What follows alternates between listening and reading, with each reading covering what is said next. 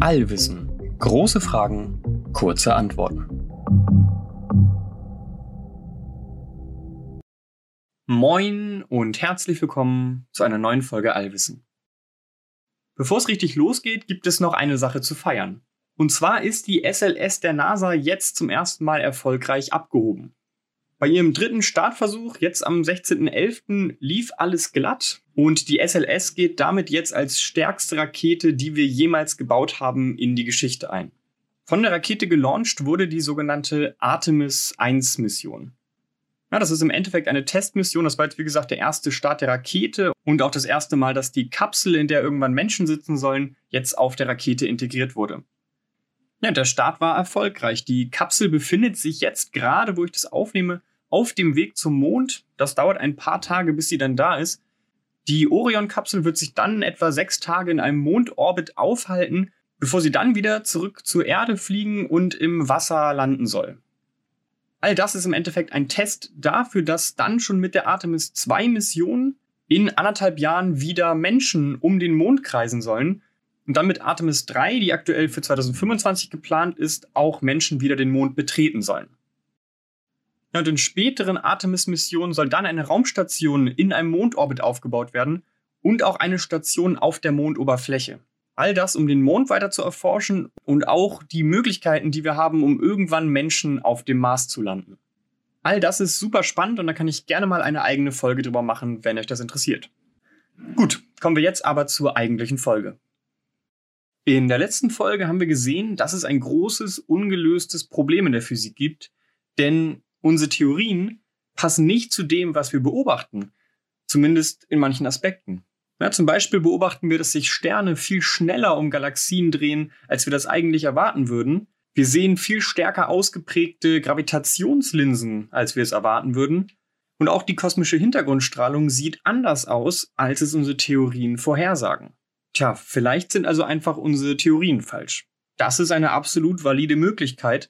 Ja, und es wurden auch in den letzten 40 Jahren, in denen dieses Problem so richtig anerkannt besteht, auch viele Theorien aufgestellt, alternative Theorien zu denen, die wir heute haben, um gewisse Beobachtungen zu erklären. Das Problem ist nur, es gibt noch nicht die eine Theorie. Es gibt Theorien, die erklären uns die Galaxien gut, es gibt Theorien, die erklären uns die kosmische Hintergrundstrahlung, aber keine dieser alternativen Gravitationstheorien erklärt uns bisher alle Probleme, die wir beobachten können. Was uns allerdings alle diese Probleme erklären könnte, wäre die sogenannte dunkle Materie. Ja, wenn es eine unglaublich große Menge an unsichtbarer oder bisher undetektierter Materie gäbe, also wirklich sechsmal so viel Materie, wie wir sehen können, wenn es diese unsichtbare Materie geben würde, dann würde uns das tatsächlich all diese Probleme lösen. Tja, aber nach dieser Materie wird auch seit 40 Jahren gesucht und auch hier haben wir noch nichts gefunden. Wir haben wirklich keine Ahnung, was dunkle Materie sein könnte, wenn sie denn überhaupt existiert. Obwohl zu sagen, dass wir keine Ahnung haben, ist vielleicht auch ein bisschen extrem, denn natürlich wurde in den letzten 40 Jahren intensiv an diesem Problem geforscht und wir haben schon zumindest grobe Ideen, grobe Hypothesen, was für eine Art von Materie dunkle Materie denn nun sein könnte. Und genau diese Ideen, genau diese Vorschläge wollen wir uns in der heutigen Folge mal anschauen. Wir fragen uns heute also, was könnte dunkle Materie sein? Ja, und bevor wir ins Detail gehen, schauen wir uns am Anfang vielleicht nochmal kurz an, was für Eigenschaften muss denn diese dunkle Materie jetzt genau erfüllen? Ja, das Wichtigste ist eigentlich, dass sie Masse hat. Ja, und das ist auch eine relativ offensichtliche Eigenschaft. Wir nennen es ja dunkle Materie. Und es geht ja nun mal gerade darum, dass diese Beobachtungen, die wir machen, dadurch erklärt werden könnten, dass viel mehr Gravitationskraft wirkt, weil viel mehr Masse da ist. Das heißt, diese dunkle Materie muss auf jeden Fall massereich sein. Ja, außerdem muss sie dunkel sein. Das heißt, sie muss entweder gar nicht mit Licht wechselwirken, also wirklich überhaupt nicht Licht reflektieren oder von sich selbst abgeben, oder wirklich wortwörtlich so dunkel sein, dass wir sie mit unseren aktuellen Teleskopen noch nicht detektiert haben. Und drittens muss diese Materie in unfassbaren Mengen im Universum vorliegen können. Ja, wie schon gesagt, damit die Abweichung von Theorie und Beobachtung erklärt werden kann, muss es etwa sechsmal so viel dunkle Materie wie sichtbare Materie geben. Ja, das heißt wirklich alles, was wir im Universum sehen können, alle Planeten, Sterne und Galaxien, all das mal sechs. Das heißt, wenn wir uns unsere Milchstraße vorstellen, müssen drumherum quasi noch sechs weitere Milchstraßen platziert sein, damit das alles so hinhaut. Natürlich sind es sehr wahrscheinlich keine dunklen Milchstraßen, es ist nur die Masse von sechs Milchstraßen. Aber ich finde trotzdem dieses Bild ganz gut, um sich nochmal zu verdeutlichen, wie wahnsinnig viel Materie das eigentlich sein muss, um dieses Problem zu erklären. Gut, also dunkle Materie muss massereich sein, sie muss dunkel sein, also kaum mit Lichtwechsel wirken, und sie muss in unfassbaren Mengen im Universum vorliegen können. Ja, und es gibt tatsächlich Arten von Materie, die diese Eigenschaften erfüllen. Es gibt Ideen, was dunkle Materie sein könnte, und die wollen wir uns jetzt mal im Detail anschauen. Ja, man kann das Ganze grob in zwei Kategorien einteilen. Erstens in Materie, die wir eigentlich schon kennen, die wir bisher nur noch nicht detektiert haben. Und zweitens in ja, neuartige Materie, Materie, von der wir aktuell noch nicht wissen, ob sie existiert. Ja, fangen wir mal mit Kategorie 1 an. Es wurden sich gerade am Anfang, als das Problem so aufgetaucht ist, natürlich Gedanken gemacht, ob das Ganze nicht Materie sein könnte, die wir schon kennen, die wir so einfach nur noch nicht gesehen haben. Ja, es wurde sich überlegt, dass dunkle Materie zum Beispiel einfach Unmengen an Staub und Gas sein könnten, der aber so kalt ist, dass er selbst eigentlich gar kein Licht abgibt und dadurch sehr, sehr, sehr schwer zu sehen wäre. Ja, und das kann man ja auch erstmal annehmen. Allerdings ist man sich heute ziemlich sicher, dass es das nicht sein kann, dass es nicht so viel Staub und Gas geben kann, die wir einfach nicht sehen können. Ja, denn auch die würden irgendwann mal von anderen Sternen angeleuchtet, auch die würden sich irgendwann mal erhitzen. Man würde schon Spuren davon erkennen. Außerdem würden dann Galaxien wahrscheinlich ganz anders entstanden sein und generell die Sternentstehung würde anders verlaufen. Und das sind alles gute Gründe, warum wir heutzutage mit ziemlicher Sicherheit sagen können, kaltes Gas, kalter Staub kann keine dunkle Materie sein. Eine weitere Gruppe von hypothetischer dunkler Materie sind die sogenannten Machos. Ja, die heißen wirklich so. Macho steht im Englischen für Massive Astrophysical Compact Halo Object. Ja, also massives, astrophysikalisches, kompaktes Halo-Objekt. Vielleicht noch kurz zum Wort Halo, das kennen vielleicht viele nicht. Es wird davon ausgegangen, dass dunkle Materie sich in sogenannten Halos um Galaxien anordnet. Ja, das heißt irgendwie grob kugelförmig um Galaxien. Ja, Galaxien sind ja eigentlich immer relativ flach. Galaxien sind in Ebenen. Warum das so ist, erkläre ich gerne ein andermal. Auf jeden Fall sammelt sich die sichtbare Materie in Galaxien immer in einer Ebene. Von dunkler Materie geht man aus, dass sie das nicht unbedingt tut, sondern dass sich diese wirklich dreidimensional in einer Kugel um diese Galaxie befindet. Und diese Kugelform, die auch nach außen ein bisschen dünner wird, ein bisschen undichter, die nennt man Halo. Ja, das heißt, Machos sind einfach irgendwie massive und kompakte Objekte, die sich in diesem Halo befinden. Und damit gemeint ist eine Klasse von ja wirklich großen, massiven Objekten, wie zum Beispiel Planeten oder sternartigen Objekten, also wirklich sehr, sehr groß, sehr massereich, die wir aber aus gewissen Gründen nicht wirklich sehen können. Es könnten zum Beispiel sogenannte Rogue Planets sein, also wirklich ganz normale Planeten, die aus ihrem Sonnensystem rausgeschleudert wurden. Habe ich ja auch schon mal in der Folge erwähnt, in der es darum ging, was passieren würde, wenn die Sonne einfach verschwindet. Ja, die Erde würde aus dem Sonnensystem rausgeschleudert werden und würde komplett auskühlen. Sie würde von sich aus kein Licht mehr abgeben und wäre dadurch von einem anderen Sternensystem aus überhaupt nicht mehr zu erkennen. Sie hat natürlich trotzdem noch ihre Masse, das heißt, so ein Rogue Planet ist potenziell dunkel und massereich. Ja, es gibt potenziell auch deutlich größere Planeten als zum Beispiel die Gasriesen in unserem Sonnensystem. Ja, nur als ganz kleiner Ausflug, der Jupiter ist wie gesagt ein Gasplanet und unsere Sonne ist eigentlich auch nur ein Ball aus Gas. Das heißt, eigentlich unterscheidet die beiden gar nicht so viel, bis auf ihre Größe, bis auf ihre Masse. Ja, und es ist jetzt so, wenn wir unseren Jupiter etwa 75 mal massereicher machen würden, dann würde auch der Jupiter zu einem Stern werden. Die Gravitationskraft wäre dann so stark, dass die Masse im Inneren so doll zusammengedrückt wird, dass Kernfusion startet und der Jupiter anfangen würde zu leuchten. Ja, das heißt, es gibt Planeten, die irgendwie sowas wie 70 Jupitermassen haben, die unfassbar groß sind, aber noch nicht zu einem Stern geworden sind. Und auch diese Zwischenform von Planet und Stern, die wird brauner Zwerg genannt. Auch diese Zwischenform ist ein Macho, denn sie leuchtet halt noch nicht, hat aber ordentlich viel Masse. Ja, und auch Neutronensterne und schwarze Löcher sind potenzielle Machos. Ja, auf die beiden gehe ich auch gerne nochmal im Detail ein, aber im Endeffekt sind es beides Objekte, die beim Tod eines riesigen Sterns entstehen. Das ist im Endeffekt dann der innere Kern eines Sterns, der unfassbar klein, unfassbar kompakt ist, aber eine riesige Masse hat. Und je nachdem, wie jetzt das Verhältnis von Größe zu Masse ist, ist es dann entweder ein Neutronenstern oder ein schwarzes Loch. Und auch die beiden fallen in die Kategorie Machos und könnten eventuell dunkle Materie erklären. Ja, das klingt ja alles ziemlich vielversprechend. Trotzdem scheinen wir ja noch nicht eines dieser Objekte sicher gefunden zu haben oder wir scheinen uns nicht sicher zu sein, dass diese Objekte irgendwie dunkle Materie sind. Sonst wäre ja diese Frage gar nicht mehr offen, dann wüssten wir ja, was dunkle Materie wäre. Was ist da also das Problem? Ja, das Problem ist erstmal, wie sucht man nach diesen Objekten, die von sich aus überhaupt nicht leuchten, die ganz weit draußen einen riesigen Abstand zu irgendwelchen Sternen kreisen, sodass sie auch quasi gar nicht beleuchtet werden. Wie soll man solche Objekte überhaupt detektieren? Tja, und das Coole ist, es gibt tatsächlich sogar relativ clevere Wege, diese Objekte zu detektieren. Ja, es kommt einem erstmal schwierig vor, so ein schwarzes Objekt vor dem schwarzen Hintergrund des Alls zu sehen, aber das All ist ja nicht nur schwarz, sondern egal wo wir hingucken, sehen wir Sterne und Galaxien. Und je weiter wir reinzoomen, je präziser wir gucken, desto mehr Galaxien sehen wir. Das heißt, der Hintergrund ist gar nicht so schwarz. Und genau das machen wir uns zunutze. Wir warten quasi darauf, dass so ein Macho vor einem Stern oder vor einer Galaxie längs zieht und das Licht kurz blockiert. Ja, wenn wir uns einfach mit irgendwelchen großen Kameras den ganzen Himmel angucken und sehen, oder hinten ist gerade mal ein Stern verdeckt worden, dann muss da irgendwas vorgeflogen sein.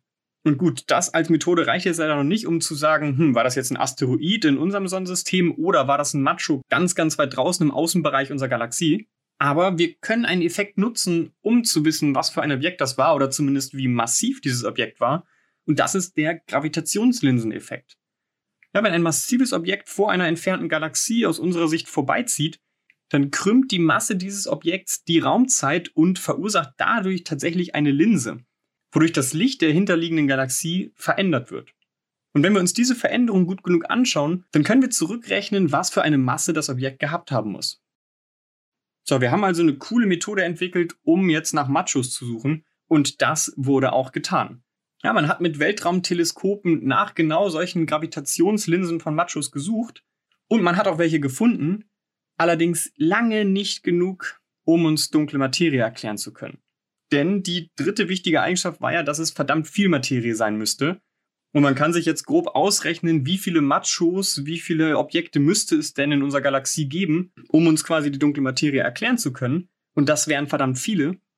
Das heißt, man kann sich wirklich ausrechnen, statistisch vermutet man, dass man jeden Tag eine so eine Gravitationslinse sieht. Wir haben aber nur sowas wie im Schnitt alle 100 oder 1000 Tage eine entdeckt. Ich habe die Zahl jetzt nicht exakt im Kopf. Es ist auf jeden Fall so, dass die Gravitationslinsen von Machos, die wir beobachten, lange nicht ausreichen, um uns die dunkle Materie zu erklären. Ja, das heißt, auch leider Machos scheinen nicht die Lösung zu sein. Auch diese Art von Objekt kann uns die Abweichung von Theorie und Beobachtung nicht erklären. Mit einem kleinen Sternchen, denn es könnte unter gewissen Annahmen so sein, dass doch schwarze Löcher uns dunkle Materie erklären könnten. Es könnte zum Beispiel sein, dass schwarze Löcher nicht verteilt in der Galaxie herumfliegen, sondern in kleinen Gruppen, die sich gravitativ anziehen. Und von diesen Gruppen gäbe es dann viel weniger und wir würden auch viel seltener eine sehen, als wir das bisher bei den Machos so angenommen haben. Das ist wohl eine Option, die noch nicht so richtig ausgeschlossen ist. Und dann könnte es auch noch sein, dass es sehr, sehr viele sehr kleine schwarze Löcher gibt. Also wirklich schwarze Löcher mit der Masse eines Asteroiden oder so. Die werden unfassbar winzig ja so winzig, dass sie diesen Gravitationslinseneffekt nicht herbeirufen würden. Das heißt, mit diesen Gravitationslinsenbeobachtungen konnten wir ausschließen, okay, schwarze Löcher mit einer Masse von so und so vielen Kilogramm, die können uns dunkle Materie nicht erklären. Aber es könnte immer noch sein, dass es ziemlich leichte und kleine schwarze Löcher sind. Ja, diese Art von schwarzen Löchern, die könnte gar nicht beim Tod eines Sterns entstehen. Die müsste, wenn dann, kurz nach dem Urknall entstanden sein. Ja, man nennt diese schwarzen Löcher primordiale schwarze Löcher. Und an denen hat zum Beispiel auch Stephen Hawking viel geforscht. Ja, und soweit ich weiß, sind diese primordialen schwarzen Löcher Teil aktueller Debatte und könnten wohl theoretisch, wenn sie denn existieren, dunkle Materie erklären. Das heißt, in Kategorie 1 gibt es eigentlich einen Kandidaten, der nach heutigem Wissensstand dunkle Materie erklären könnte. Primordiale schwarze Löcher. Allerdings, um fair zu sein, gehören die eigentlich gar nicht so richtig in Kategorie 1, denn das war ja eigentlich Materie, die wir schon kennen. Und obwohl wir schwarze Löcher an sich kennen, wissen wir nicht, ob es diese primordialen schwarzen Löcher wirklich gibt. Das ist Teil aktueller Debatte und Forschung. Gut, dann schauen wir uns doch nochmal kurz Kategorie 2 an. Was gibt es für hypothetische Materie, von der wir also gar nicht wissen, ob sie überhaupt existiert, die uns aber dunkle Materie erklären könnte? Ja, und diese Kategorie besteht im Endeffekt aus hypothetischen Elementarteilchen. Ja, Elementarteilchen sind die kleinsten Teile, die wir heutzutage kennen, von denen wir heutzutage denken, dass sie unteilbar sind und aus diesen unteilbaren Teilchen alle Materie des Universums zusammengesetzt ist. Beschrieben werden diese Elementarteilchen mit dem sogenannten Standardmodell der Elementarteilchen. Da habe ich ja auch schon mal eine eigene Folge zugemacht. Und in dieser Folge erzähle ich auch am Ende nochmal, dass das Standardmodell der Elementarteilchen nicht komplett ist. Obwohl es uns viele unserer Beobachtungen ziemlich gut erklärt, wissen wir heutzutage schon, dass das nicht alles sein kann. Es gibt gewisse Probleme im Standardmodell, wie zum Beispiel, dass Gravitation da nicht mit auftaucht oder tatsächlich ja dunkle Materie oder dunkle Energie und auch noch einen Haufen anderer Probleme, weswegen wir uns sicher sind, dass das Standardmodell nicht alles sein kann. Tja, und um diese Probleme zu lösen, haben sich Menschen neue Theorien ausgedacht oder zumindest das Standardmodell um ein paar weitere Teilchen erweitert. Und das Spannende ist, manche dieser hypothetischen Teilchen, die uns gewisse Probleme in der Teilchenphysik lösen, die könnten auch dunkle Materie erklären. Das heißt, man würde quasi zwei Probleme mit einem neuen Teilchen schlagen. Und deswegen ist es ziemlich spannend und es wird auch mit Nachdruck nach solchen neuen hypothetischen Teilchen gesucht. Ja, allerdings ist auch die Vielfalt an hypothetischen Teilchen groß. Ich nenne hier jetzt kurz die berühmtesten oder meiner Meinung nach spannendsten, aber da gibt es auch noch einige andere. Eine Art von hypothetischem Teilchen sind sogenannte sterile Neutrinos. Ja, im Standardmodell gibt es Neutrinos und, und die haben wir auf der Erde auch schon gemessen. Wir sind uns sicher, es gibt Neutrinos. Es könnte jetzt aber eine neue Art von Neutrino geben, die mit unserer normalen Materie überhaupt nicht wechselwirkt, außer gravitativ ja, die also Masse hat und auch zu großen Teilen im Universum vorliegen könnte. Sterile Neutrinos sind auch relativ gut begründet und wären eine ziemlich einfache Erweiterung des Standardmodells, denn wir müssten nur diese neue Art von Teilchen hinzufügen und sonst nicht viel mehr. Und sie könnten uns, wie gesagt, potenziell auch dunkle Materie erklären. Man könnte zu denen und generell zu Neutrinos noch sehr viele spannende Sachen erzählen, aber das jetzt hier vielleicht mal an der Stelle. Sterile Neutrinos sind ein spannender Kandidat für dunkle Materie. Eine weitere ganze Gruppe von Teilchen sind die sogenannten WIMPs. Das steht für Weakly Interacting Massive Particles, also schwach wechselwirkende massive Teilchen. Ja, und die haben im Namen ja eigentlich schon das, was dunkle Materie sein soll. Kaum wechselwirken, kaum irgendwie interagieren mit Licht oder anderen Dingen, aber massiv, sie sollen irgendwie gravitativ wechselwirken. Ja, diese WIMPs, die sind vor allem in der sogenannten Supersymmetrie gut begründet. Die Supersymmetrie ist eine Erweiterung des Standardmodells, in der man davon ausgeht, dass es eine Art gespiegelte Version des Standardmodells gibt, in der alle Teilchen ihren Spiegelpartner hätten und man so ein ja quasi doppelt so großes neues Modell der Elementarteilchen hätte. Supersymmetrie war wohl gerade in den letzten Jahrzehnten ein ziemlich heißes Thema. Es wurde auch unter anderem am CERN intensiv danach gesucht. Doch bisher haben wir keinen Hinweis darauf, dass es Supersymmetrie geben könnte. Und das, obwohl man eigentlich vermutet hat, etwas am CERN zu entdecken. Das heißt, in den letzten Jahren ist wirklich so die Hoffnung nach der Supersymmetrie ein bisschen ins Schwanken geraten. Trotzdem gibt es noch Versionen der Supersymmetrie, die wir noch nicht erforschen konnten und die potenziell existieren könnten. Und manche der supersymmetrischen Teilchen könnten dann diese sogenannten WIMPs sein, die uns auch dunkle Materie erklären könnten.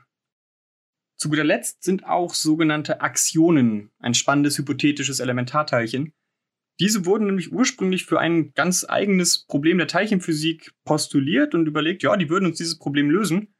Und man hat dann Jahre später quasi mathematisch gesehen, dass diese Aktionen dunkle Materieteilchen sein könnten.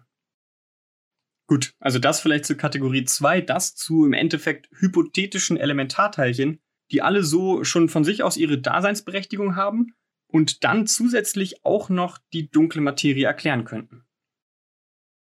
Okay, dann kommen wir mal zu einem Fazit. Wir haben uns heute gefragt, was könnte dunkle Materie sein? Ja, wir haben erstmal gelernt, dass sowas wie kalter Staub und Gas oder verlassene Planeten zwar mal Ideen für dunkle Materie waren, wir aber heutzutage genug Experimente gemacht haben, um sagen zu können, nee, das kann uns eigentlich die dunkle Materie nicht erklären, das kann keine dunkle Materie sein. Die einzigen Objekte, die quasi noch zur Debatte stehen, die noch potenziell dunkle Materie sein könnten, sind sogenannte primordiale schwarze Löcher, winzige schwarze Löcher, die am Anfang des Universums entstanden sind. Ja, die sind an sich relativ vielversprechend und wir müssen quasi einfach abwarten oder weiter daran forschen, um diese Art von schwarzen Löcher irgendwann bestätigen oder widerlegen zu können. Dunkle Materie könnten aber auch bisher unbekannte Elementarteilchen sein. Ja, wir wissen, dass unsere aktuelle Theorie der Elementarteilchen nicht vollständig ist. Es gibt Ideen, was es noch so für neue Teilchen geben könnte, und manche davon würden uns auch dunkle Materie erklären. All das ist ziemlich spannend, aber auch von diesen hypothetischen Elementarteilchen haben wir bisher kein einziges gefunden und müssen weiter forschen, um sie irgendwann zu widerlegen oder vielleicht mit Glück sogar zu finden. Ich will hier am Ende auch nochmal kurz die Möglichkeit in den Raum werfen, dass es ja nicht die eine dunkle Materie sein muss, sondern eventuell eine Mischung aus vielen heute genannten Punkten. Es könnte sein, dass es primordiale schwarze Löcher gibt, nur einfach nicht so viele davon und die uns vielleicht sowas wie 20% der dunklen Materie machen. Es könnte dann gut sein, dass uns zum Beispiel sterile Neutrinos das Standardmodell erweitern und einen weiteren großen Teil der dunklen Materie erklären. Und dann könnte es ja auch trotzdem noch sein, dass die Relativitätstheorie irgendwie ein bisschen angepasst werden muss und uns so zum Beispiel am Ende eine Kombination aus angepasster Theorie, neuem Elementarteilchen und primordialen schwarzen Löchern die dunkle Materie erklärt. Abschließend kann man auf jeden Fall sagen, wir haben heutzutage noch keine Ahnung, was dunkle Materie ist. Es ist eines der größten Rätsel der Physik und wir müssen weiter forschen, um dieses zu lösen. Das war's mit dieser Folge. Falls ihr eine Frage habt zu irgendwas, was ich in dieser Folge erzählt habe, oder falls ihr eine generelle Frage habt zu den Themen Raumfahrt, Astronomie und Physik, dann schreibt ihr uns gerne. Entweder bei Instagram, da heißen wir allwissen.podcast, oder per Mail an allwissen.podcast@gmail.com. Ansonsten erstmal danke fürs Zuhören und bis nächstes Mal.